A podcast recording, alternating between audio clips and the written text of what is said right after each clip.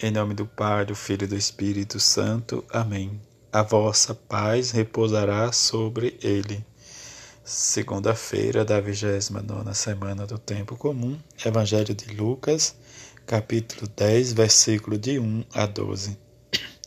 Naquele tempo, o Senhor escolheu outros setenta e dois discípulos e os enviou dois a dois na sua frente a toda a cidade e lugar aonde ele próprio devia ir, e disse-lhe: A messe é grande e poucos trabalhadores.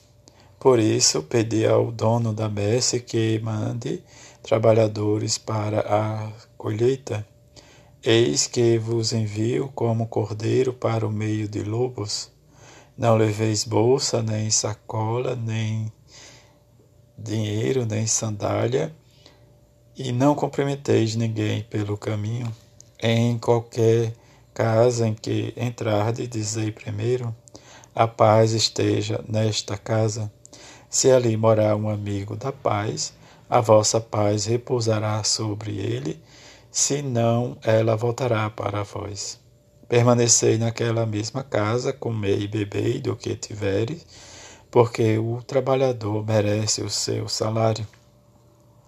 Não passeis de casa em casa, quando entrardes numa cidade e fordes bem recebidos, comei do que vos servirem. Curai os doentes que nela houver, e dizei ao povo: o reino de Deus está próximo de vós. Mas quando entrardes numa cidade e não fordes bem recebidos, Saindo pelas ruas, dizei, até a poeira de vossa cidade que se apegou aos nossos pés, sacudimos contra vós. E, no entanto, sabei que o reino de Deus está próximo. Eu vos digo que naquele dia Sodoma será tratada com menos rigor do que esta cidade. Palavra da salvação, glória a vós, Senhor. Também nesta segunda-feira, a igreja celebra a memória de São Lucas Evangelista. Lucas nasceu em Antioquia e exerceu a profissão de médico. Depois da conversão, esteve a serviço de Paulo e encontrou-se provavelmente ao seu lado em seus últimos dias sua origem grega, sua procedência do paganismo e a colaboração com a obra apostólica de Paulo aparece sobre muitos aspectos em toda a ação evangelizadora e nos escritos paulinos.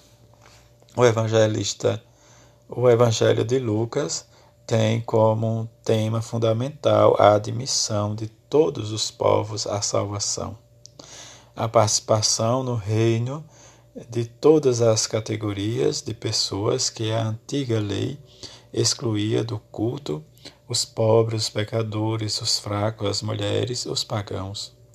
E é todo um alegre anúncio de que Jesus é o Salvador, toda bondade, misericórdia, doçura, alegria, sua vida e ministério são apresentado como uma viagem de subida a Jerusalém ao Calvário à glória.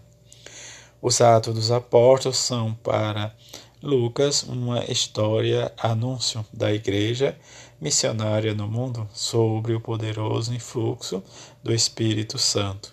Narra ele em ciclos concêntricos a difusão da mensagem e do mistério de Cristo por obra dos apóstolos, discípulos, diáconos e fiéis, apresentado primeiro à Igreja de Jerusalém, depois às primeiras missões na Palestina e circunvizinhanças, enfim, os, as grandes viagens apostólicas de Paulo.